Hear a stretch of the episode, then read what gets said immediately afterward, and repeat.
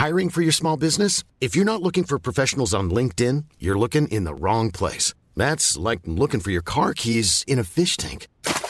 LinkedIn helps you hire professionals you can't find anywhere else, even those who aren't actively searching for a new job but might be open to the perfect role. In a given month, over 70% of LinkedIn users don't even visit other leading job sites. So start looking in the right place. With LinkedIn, you can hire professionals like a professional. Post your free job on linkedin.com slash people today.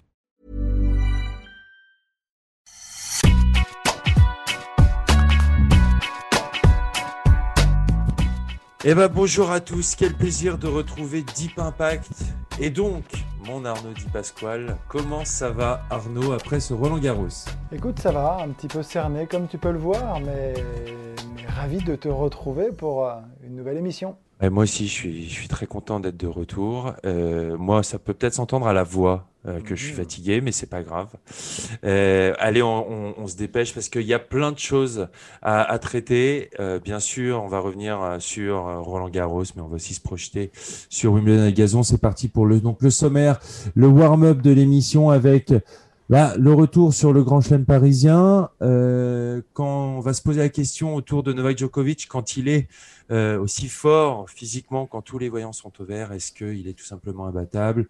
On va bien sûr décliner d'autres sujets. Et puis, on va se projeter sur le, gazon et Wimbledon en ligne de mire avec bah, peut-être euh, voilà, le seul endroit où encore Roger Federer peut s'exprimer à son plus haut niveau. On va se poser la question. C'est parti pour le premier set et donc Roland Garros avec euh, bah, le 19e titre de Novak Djokovic euh, euh, en Grand Chelem. J'ai envie de commencer, mon cher Arnaud, avec la domination de Novak Djokovic, mais et surtout sur le plan physique. On l'a senti énorme. Il a été malmené en finale, on l'a vu, mené 2-7-0 et il arrive à revenir et à bah, finir en, trombe alors qu'on le voyait euh, épuisé physiquement. Qu'est-ce que tu as ressenti devant ton écran ou quand tu as regardé cette finale? Écoute, ça dépasse le cadre même de la finale, hein, je crois. Alors oui, il y, a, il y a cette finale où tu te dis, il a battu Nadal en demi-finale, il a laissé beaucoup, beaucoup, beaucoup d'énergie, lui-même le dit, euh, physiquement, psychologiquement, enfin, on le sentait quand même mentalement dans le dur. D'ailleurs, c'est un début de match contre Tsitsipas assez compliqué, où il perd ses deux premières manches, mais j'ai le sentiment qu'à ce moment-là, c'est pas physique, c'est le fait de s'y remettre. Est-ce que c'était pas presque un peu une finale avant l'heure? Est-ce que c'est, on l'a pas tous un petit peu vécu comme ça? Je me demande. C'était Le Nadal le- Djoko de demi. Exactement. Est-ce qu'on s'attendait pas, euh, enfin, est-ce qu'on se disait pas, le vainqueur de ce match sera le vainqueur de Roland Garros Est-ce que, enfin, cette demi était très très attendue Ouais. et, euh, et il fallait euh, surtout qu'il arrive à, à- à récupérer. Alors physiquement oui, parce que ça a été un combat quand même homérique, Euh, mais, euh, mais mentalement aussi, se remettre tout de suite de, de- après avoir battu le, le roi de la terre battue, le roi à Roland Garros. Et, euh, et c'était ça, je crois, la plus grande difficulté, ce qu'il devait surmonter, en fait, justement, Novak Djokovic. Après, c'est absolument phénoménal. Il y a eu ce match aussi contre Musetti, où il perd les deux premiers sets, où derrière, il, prend le dessus physique- physiquement contre un, tout jeune joueur en devenir, qui est très intéressant d'ailleurs, mais c'est la dimension physique encore qui finalement a primé. Euh, il est en train de montrer à quel point il est dominateur quand il est euh, au meilleur de sa forme, à quel point il est, moi j'ai presque envie de dire, quasiment imbattable. Et là où c'est assez nouveau, c'est sur toutes les surfaces. Et, et c'est-à-dire qu'on sait très bien qu'on a un, un Federer sur gazon, on leur attribue tous un peu leur, leur surface et leur grand chelem. On a Nadal, terre battue, et on a Djoko pour l'Open d'Australie, en gros. Et aujourd'hui, ben, on se rend compte que Djoko, quand il est quand même très bien, et si on fait le bilan quand même de ces dix dernières années, c'est monumental. Alors, il commence à gagner en 2008, hein, euh, son premier grand chelem, mais depuis, hein, sur 10 ans, c'est- colossal. Et il est quasiment, en effet, imbattable quand, quand, il est, euh, euh, quand tous les facteurs convergent. J'ai le sentiment comme ça, là, que- et que même sur terre battue, là, il est euh, plus fort que, que tous les autres. On va, euh, on va quand même dire un mot de cette finale. Et euh, entre, entre Novak Djokovic et Stefanos Tsitsipas, bon, il y a un énorme combat en 5-7. De, voilà, deux temps, euh, le temps où euh, bah, Tsitsipas euh, domine Novak Djokovic. Et puis, euh, alors on a parlé de ce break pris, euh, ce toilet break pris par, euh, par Novak Djokovic à la fin du, deuxième set. et il revient, et notamment bah, ce jeu énorme, le quatrième jeu du troisième set, qui fait la différence. On a l'impression que c'est ce jeu-là qui, qui lance Novak Djokovic dans cette finale. Ouais, ouais. Tsitsipas a vraiment passé un cap. Tsitsipas, il est rentré dans une autre dimension, je trouve vraiment. Là, on sent que, et pas que sur terre d'ailleurs, il va le confirmer mm. sur toutes les surfaces parce que il sert très bien, il est super complet, il fait tout parfaitement, tout. Après, c'est une question de jouer juste en fonction des surfaces, avec euh, la confiance qu'il va réussir à engranger en regagnant des matchs très vite sur gazon, sur dur. J'ai très peu d'inquiétude. Il a passé un cap.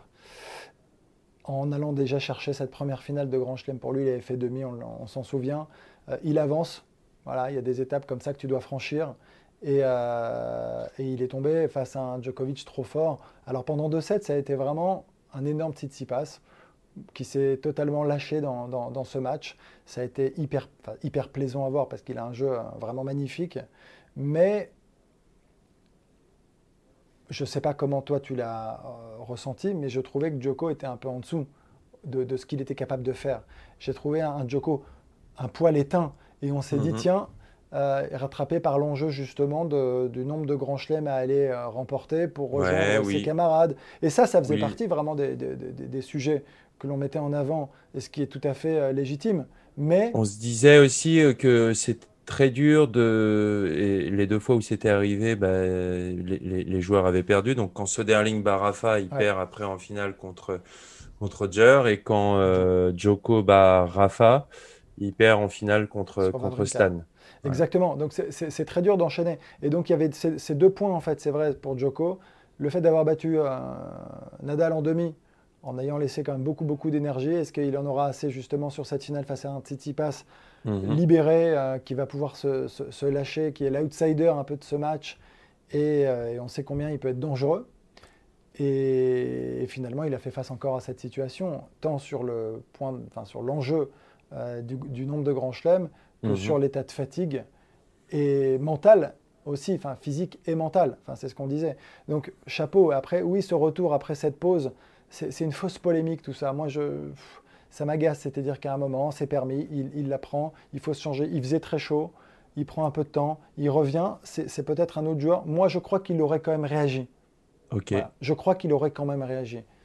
Après, on peut, on peut, on peut jamais. Euh, s'aventurer comme ça, euh, et je ne serai jamais euh, enfin, péremptoire là-dessus, mais j'ai le sentiment, simplement, qu'il aurait réagi, qu'il aurait repris le dessus, qu'il aurait remporté ce match, malgré tout. Voilà. je ne l'imaginais pas, en tout cas, se laisser filer comme ça ce match en, en, 3 ou 4 sets. Je ne voyais pas du tout enfin, ça sous cette forme, pas du tout. Au retour, il a, euh, c'est là, il a, il a augmenté vraiment son niveau de jeu tout au long de la finale. Il y avait eu des chiffres, grosso modo, il, il, est passé donc, sur les deux premiers sets, il remportait seulement 35% euh, des points sur la deuxième balle de Titi Pass.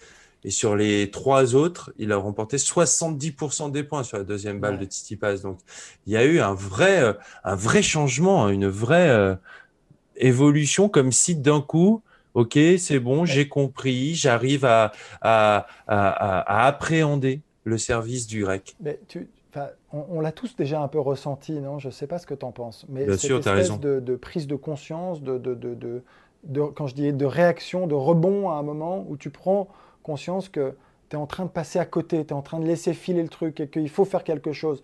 Et quand tu as tous les outils, toutes les armes d'un Djokovic, hmm. bah ouais, c'est encore plus criant que pour n'importe qui d'autre parce qu'on sait très bien que c'est peut-être le meilleur retourneur au monde, donc euh, bah, il est capable de remettre des premières, des deuxièmes et de plus rater. Et ce n'est pas simplement des, des, pénaux qu'il renvoie, c'est des balles longues en plus qui engagent un échange et, où, tu commences à 50-50 alors qu'il est en position de retour.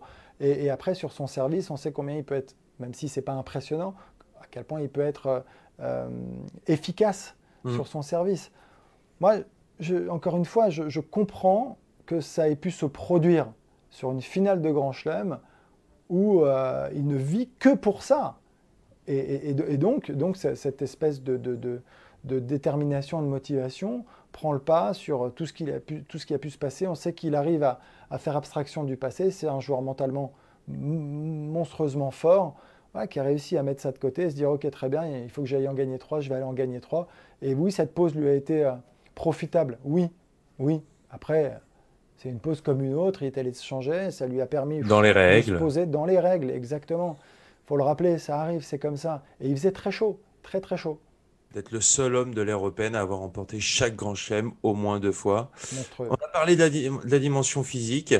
Euh, il a travaillé différemment pour ce Roland Garros. Il l'a confié à un joueur de tennis français, je dois taire le nom, mais euh, en revanche, il lui a dit Je suis le. Je, suis, je n'ai jamais été aussi prêt physiquement que pour ce Roland Garros, et notamment en travaillant, en faisant des séances d'entraînement physique entre les matchs de ces tournois préparatoires jusqu'à la semaine euh, avant Roland Garros à Belgrade, où il se rajoutait des entraînements physiques après ces matchs. Et bah, j'ai l'impression qu'on a vu un petit peu le résultat, non? Non, mais c'est après, on en revient toujours un petit peu à se dire, ce sont des joueurs qui cherchent à s'améliorer constamment, euh, alors qu'ils ont déjà battu un certain nombre de records quand même. Hein. Mm. Et il y a toujours cette quête du progrès, du mieux, d'aller chercher justement ce, petit supplément qui fera la différence. Euh, et, prouver qu'il est capable d'aller euh, justement battre Nadal donc en demi-finale sur terre battue au bras de fer, au physique, c'est monumental. Le troisième set euh, que l'on vit est absolument géantissime. Euh, on en a parlé beaucoup, euh, énormément. Mhm. Même si finalement, si on analyse bien ce set et ce match de manière assez globale, je trouve qu'il y a quand même des indicateurs sur la manière dont Nadal a joué aussi. Là, on sent aussi quand même Nadal qui a besoin d'écourter vraiment les échanges, qui physiquement commençait à piocher sérieusement. La preuve, 23 fautes directes dans ce troisième set, mhm. quand on sait qu'il est capable d'en faire une ou deux par set par moment. Alors, tout dépend des adversaires, de ce qu'on lui propose, évidemment. Mais quand même, c'est la preuve qu'il était dans le dur et qu'on sentait qu'il physiquement, il devait lui sentir qu'il fallait absolument jouer beaucoup plus vite, beaucoup plus fort. En revers notamment, il y a eu quelques problèmes. Et c'est surtout en revers qu'il a été défaillant. Mais pourquoi? Parce que Joko a trouvé cette faille aussi. Moi, je l'ai trouvé monumentale dans dans la diago euh, coup droit, euh, donc de, sur son coup droit. Son coup droit dans le revers, ouais. et, en allant chercher à chaque fois, au moment où on l'attend le moins, parce qu'on pense qu'il va changer de direction, au contraire, un coup droit un peu plus croisé, un peu plus Exactement. court, et qui a mis à chaque fois en difficulté Nadal, qui était obligé de repasser par en dessous, relever la balle, et donc d'offrir finalement euh, une position favorable à Djokovic. Et ça, on l'a vu, ça s'est répété. Et donc, c'est une vraie nouveauté, hein, ah cette, arme. Hein. Alors, j'ai presque eu le sentiment par moment qu'il était lui-même surpris, Joko, de le faire et de le réussir de cette manière. C'était presque assez visible euh, sur certains points, mm. sans qu'il sourit, mais sur son visage, on sentait cette espèce de satisfaction d'une réussite pleine et totale euh, dans, des points qui étaient euh, très très importants. Et, il a réussi à, Bon, alors le tenir, on sait que sur ce revers à deux mains, il, grâce à son revers à deux mains, il arrive à tenir c'est un des seuls le, sur le coup droit de Nadal. Mais après, ça, et, on est rentré dans une dimension psychologique, mentale et physique. Il a réussi à tenir à une intensité pas élevée, démentielle. Hmm. C'est ça en fait, parce que normalement, tu as 99% des joueurs qui fléchissent et qui, pas, qui, qui, abdiquent d'une certaine manière, qui, qui pensent que c'est insurmontable, que c'est impossible de continuer. Euh, et, lui, au contraire, il a réussi à, même, enfin, donc à remporter cette manche. Et je, crois même, je vais plus loin, je crois même que s'il avait perdu cette manche, il aurait probablement remporté en 5-7. Ok. Ouais. Alors qu'on on le voit bien l'inverse, euh, le quatrième, on voit Nadal exploser physiquement, alors qu'il mm. mène 2-0, mais on sent qu'il a plus du tout de carburant.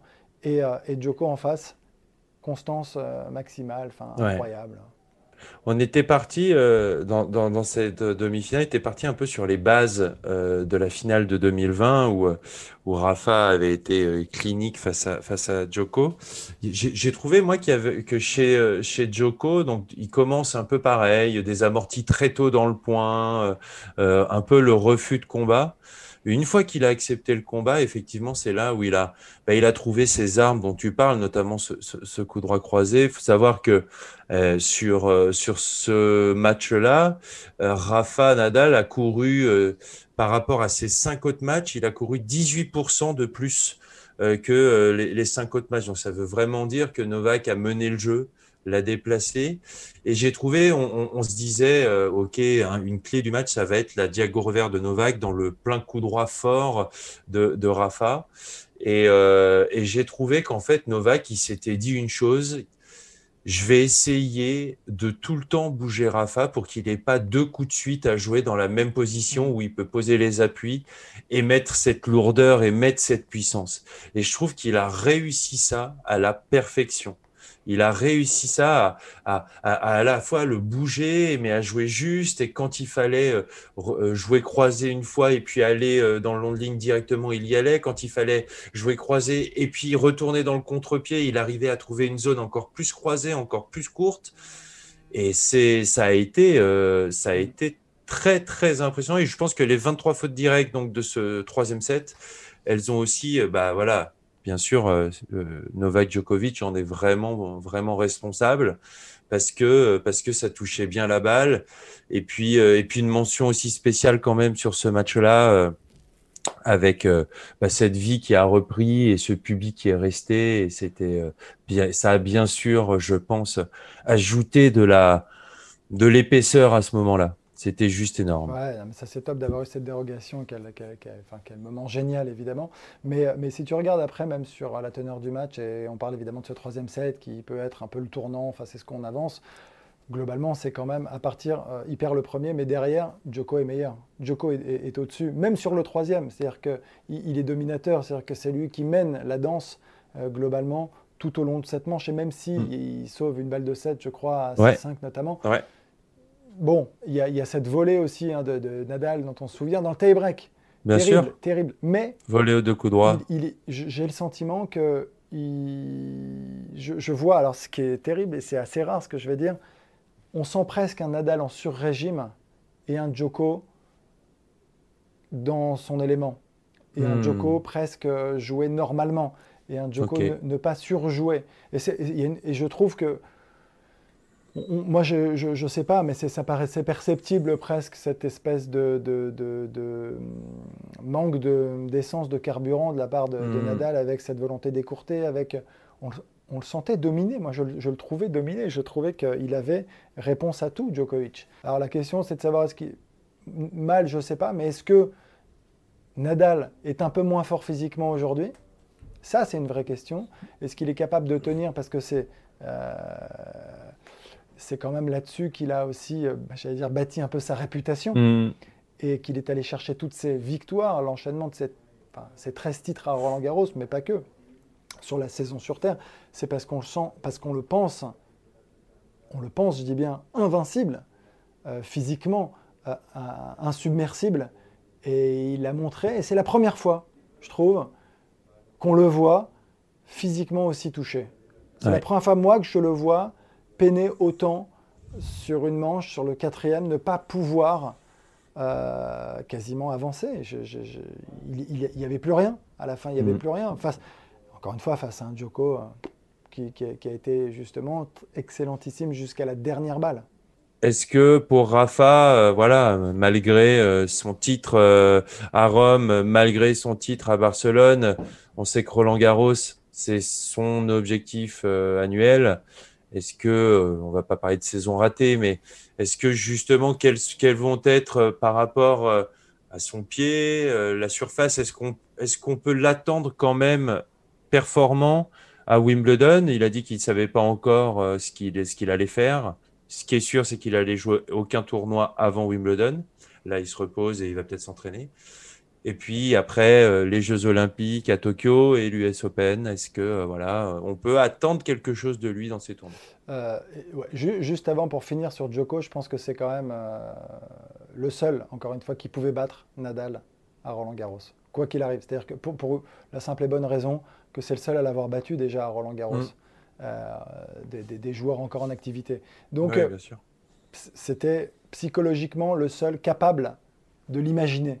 Et ça mm. aussi, c'est fort, c'est important. C'est-à-dire que tu as beau avoir des joueurs décomplexés qui arrivent euh, plein, plein d'insouciance, il y a ce truc quand même qui est bien, qui est bien là, bien présent dans l'ambiance, dans l'atmosphère à Roland Garros. Quand tu joues Nadal, la marche est trop haute. Et, le seul qui pouvait, le seul qui pouvait, c'était Djoko, parce qu'il l'avait déjà fait, parce qu'ils sont en rivalité depuis maintenant une dizaine d'années aussi. Et, voilà, il l'a fait. Après, pour Nadal, est-ce que euh, c'est une saison ratée? Non, c'est pas une saison ratée euh, que de gagner quand même, malgré tout, le tournoi de, Rome, de Barcelone, d'arriver, de faire demi-finale à Roland-Garros. Euh, est-ce que Wimbledon, sur Wimbledon, il pourra être performant? J'ai de sérieux doutes, hmm. honnêtement, parce que c'est plus. Est-ce que en gros, la question, c'est est-ce que ça reste l'objectif, un objectif pour lui, comme il a pu l'avoir dans ses premières années sur le circuit, où il a voulu prouver que c'était pas uniquement un terrien, qu'il était capable de jouer partout polyvalent. Je veux dire, il a plus ça à prouver aujourd'hui. Il l'a plus à prouver. C'est terminé.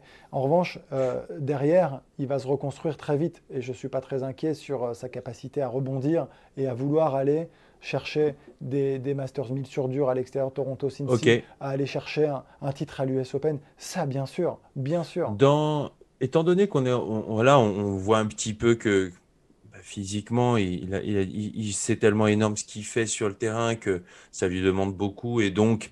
Bien sûr qu'il a plus la forme qu'il avait quand il avait 25 ans et tout ça. Est-ce qu'on peut s'attendre à un Rafa Nadal qui va faire encore plus de choix dans sa programmation? Oh, il en fait déjà beaucoup. Hein. Il en a ça c'est sûr. Il en fait déjà beaucoup et ils le font de plus en plus parce que le temps passe, qu'on voit bien que si physiquement en plus tu commences à sentir que tu déclines, même légèrement, c'est plus du tout la, même approche hmm. dans ton calendrier, dans, la manière d'aborder euh, les tournois, le nombre de tournois que tu vas jouer. C'est tout, ça évolue forcément au fil des ans et ça fait partie de, la règle du jeu et on va devoir accepter ça. C'est aussi euh, un gage de longévité. J'ai envie qu'on mentionne euh, bah, les juniors, les quatre bleus, euh, nos quatre français, euh, Giovanni Mpecci Pericard, Arthur Fils, Sean Quenin et Luca Van Hache. Il faut savoir que pour Luca Van Hache, Arthur Fils et Sean Quenin, ce sont des, ce qu'on appelle des juniors 1 ils ont 17 ans. donc, donc c'est quand même assez. D'un, c'était historique puisque c'est la première fois de l'histoire. Et puis euh, de deux, on va les suivre avec grand intérêt. On va même euh, essayer de les avoir dans Deep Impact dans pas longtemps. Bah, ça serait top. On va, on va essayer de les, on va essayer de les avoir. Non mais ça a fait du bien. Ça a fait du bien.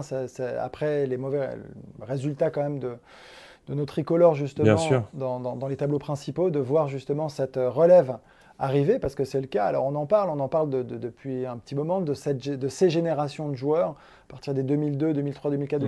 Ils, sont assez nombreux. Et moi, ça fait des, années hein, que ces joueurs sont suivis par la fédération sur des parcours associés. Et il y a eu un super travail de continuité d'ailleurs qui a été fait, parce que moi à l'époque déjà où j'étais DTN, c'était des joueurs identifiés, très jeunes mais identifiés, parce que l'objectif était justement de réamorcer la pompe après avoir mmh. identifié le creux, ce creux générationnel, qui aurait pu arriver beaucoup plus tôt. Hein. Parce que s'il n'arrive pas plus tôt, c'est parce que euh, nos, nouveaux mousquetaires euh, font durer le plaisir. Alors là, ils sont mm. de plus en plus dans le dur, mais, euh, mais ça aurait pu se produire plus tôt parce qu'ils ont tous quand même 34, 35, 36 ans.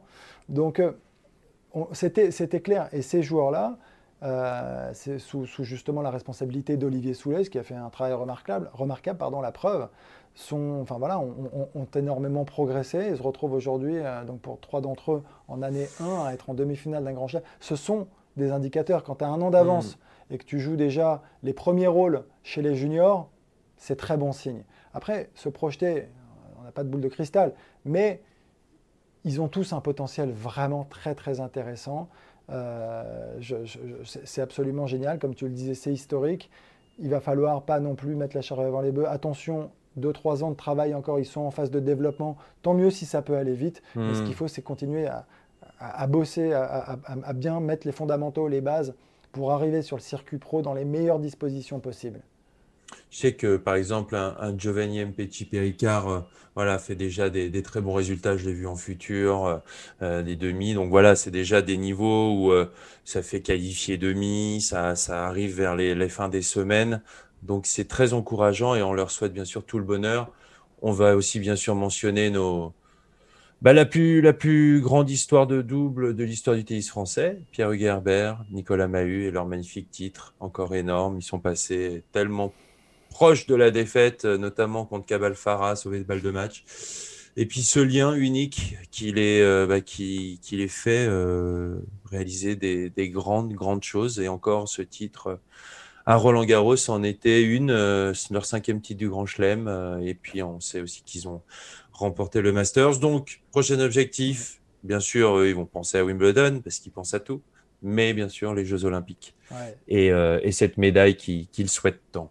Ouais, en fait, euh, bon, c'est on va pas revenir sur le parcours, tu en as parlé. Moi, j'ai envoyé un petit message à, à Nico. J'ai une hmm. pensée aussi pour Pierre Hugues, évidemment ils sont passés par des émotions folles. Hein. balle de match sauvée, c'est ce que tu dis en demi. Ils sont menés un 7-1 break en finale quand même. C'est ils s'en sortent, c'est colossal. Il y avait du public, l'ambiance était au rendez-vous. C'est un grand chelem sur leur terre, à la maison, chez eux. Il n'y a rien de plus beau que de pouvoir partager ça. En plus, en équipe, c'est extraordinaire. Euh, qu'est-ce qui leur manque? Tu l'as dit, c'est les Jeux Olympiques. Mm. Euh, et, et, malheureusement, j'étais à leur côté, tu vois, aux Jeux Olympiques de Rio. Ils étaient tête de série numéro 1. Et ils avaient perdu contre Cabal et Farah. Tu vois, euh, et ça avait été une déconvenue terrible, même si le tableau est relevé parce que forcément c'est un mauvais premier tour dans l'absolu. Mais hmm, ils l'ont encore, euh, je ne sais pas s'ils l'ont digéré. Euh, et donc, ce sont d'immenses champions. Enfin, et pour Nico, le, temps passe. Il est de 82. Exactement. 39 ans. 39 ans. 40, ans janvier 2022. Donc euh, bon, tu vois, il, forcément, il doit se dire que s'il si, doit, doit performer sur les Jeux Olympiques, c'est peut-être cela. Et sur les prochains, ça sera peut-être compliqué. On ne sait pas comment, où il en sera. On sait que physiquement, il y a quand même de, plus en plus de petits bobos à droite à gauche. C'est de plus en plus dur de s'entraîner euh, comme il le souhaite. Donc euh, oui, enfin, c'est, je suis convaincu que pour, pour eux, dans leur esprit, l'objectif de, de l'année, alors, c'était aussi Roland, mais s'il y a bien un truc qui doit se dégager par-dessus tout, parce qu'ils ont déjà gagné des grands chelems, c'est les mm. Jeux Olympiques, c'est sûr. Et ça serait génial de les voir euh, aller au bout au JO et, remporter une, médaille d'or. On va les suivre de très près. Et on suivra ça sur les antennes d'Eurosport, les Jeux Olympiques, avec notamment Arnaud Di Pasquale au commentaire. Et donc un mini set euh, pour finir euh, sur le gazon quand même, mais quand on parle de Roland Garros, on se laisse un petit peu emporter par par l'engouement. Euh, mais on va se projeter sur gazon parce que, euh, bah, bah, déjà, parce qu'il y a le Queen et le pareil sur les antennes d'Eurosport et qu'on va suivre ça avec grand intérêt. Mais euh, parce que on n'oublie pas notre Roger Federer et on sait que c'est là, bah, pour lui, c'est l'objectif. Alors on l'a vu revenir cette semaine, donc lui, il est à Halle, il a remporté son premier match contre Ivashka, il jouera son deuxième tour contre Urkax ou Ogier Aliassim à l'heure où je vous parle.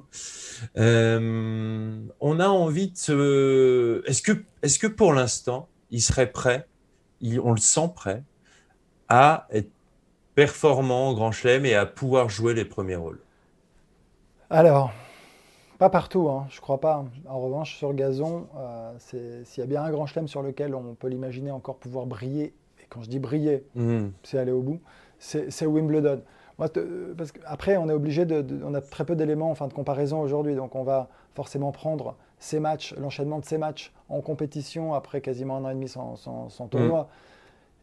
Il ne joue pas hein, contre Berrettini. Il est obligé d'abandonner. Alors, pour des raisons qui lui appartiennent fatigue, euh, douleur au genou. En tout cas, il a. Principe de précaution. Oui, bien sûr. Non, mais encore une fois, c'est comme ça et peu importe, on ne va pas rentrer dans, dans ce sujet.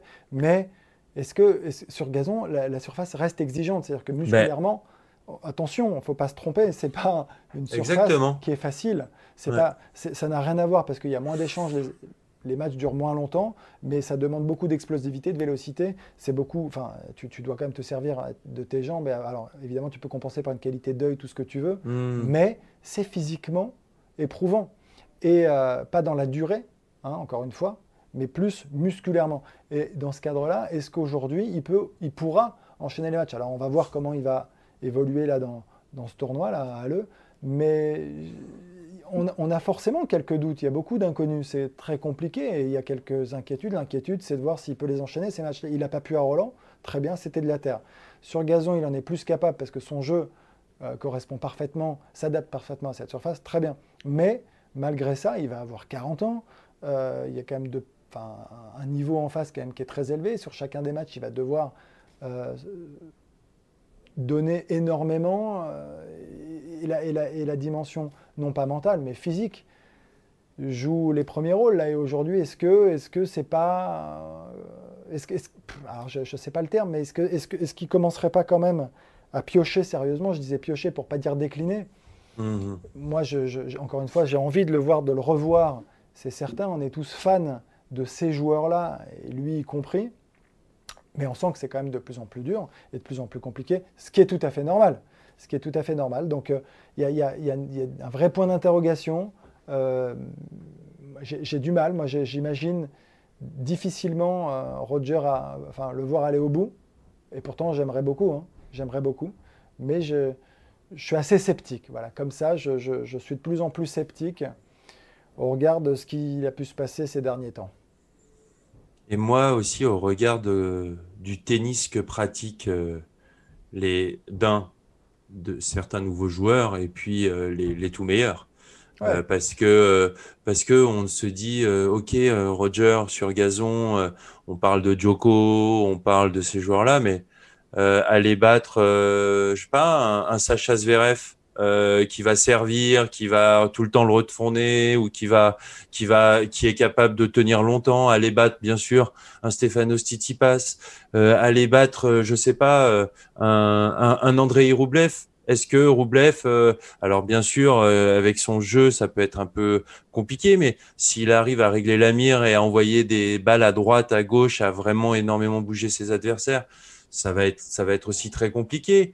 Euh, les Italiens, un Sinner, un... enfin, il y en a hein, des mecs qui, qui aujourd'hui jouent un tennis. Euh, si t'es pas à 100% et encore quand tu es à 100%, c'était pas sûr de le faire ça peut être, euh, ça peut être compliqué pour, euh, pour Roger, effectivement.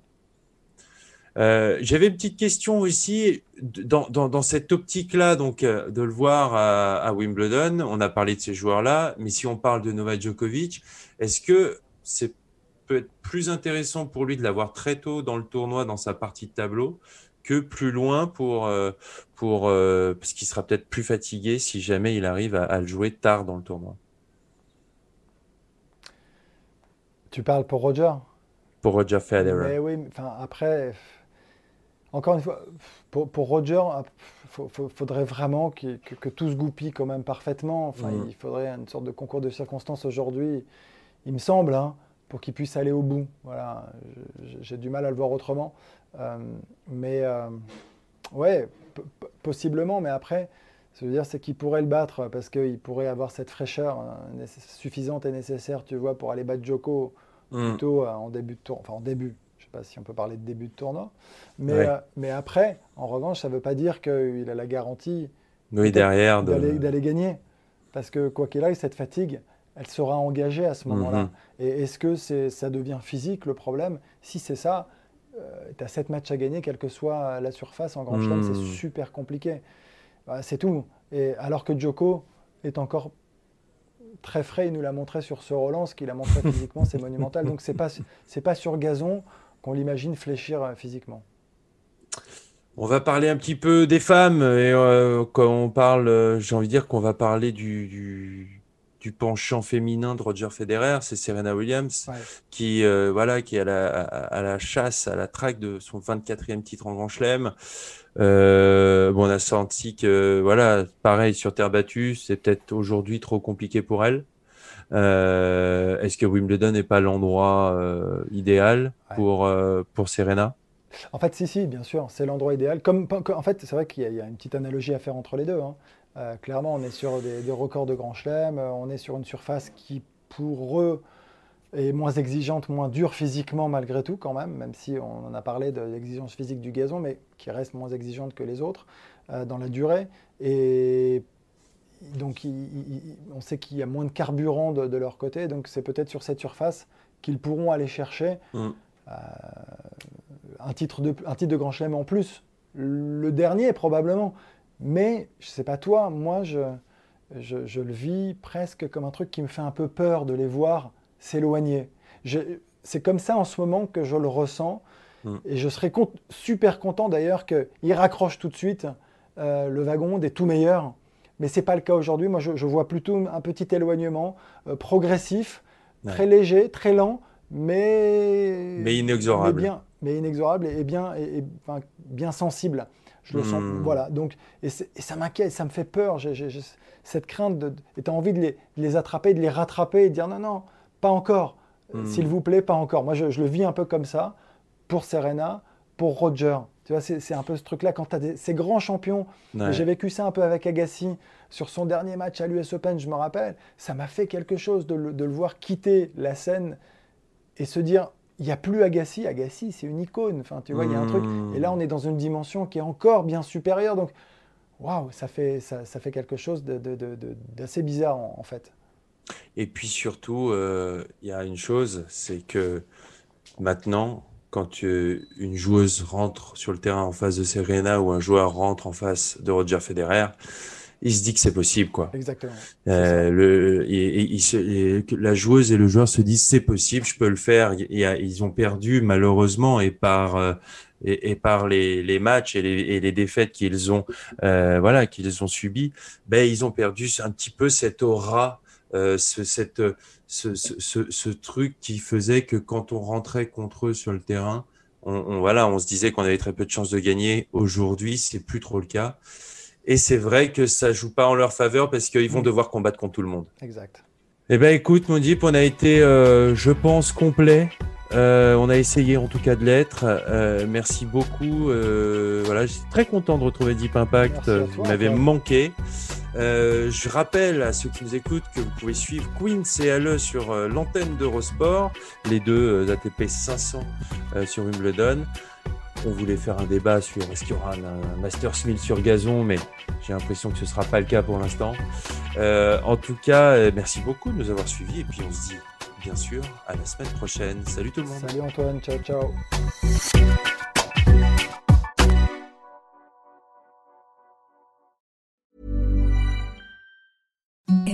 The softest sheets you've ever felt. Now imagine them getting even softer over time. That's what you'll feel with Bowl and Branch's organic cotton sheets. In a recent customer survey, 96% replied that Bowl and Branch sheets get softer with every wash. Start getting your best night's sleep in these sheets that get softer and softer for years to come. Try their sheets with a 30-night guarantee. Plus, get 15% off your first order at bowlandbranch.com. Code BUTTERY. Exclusions apply. See site for details.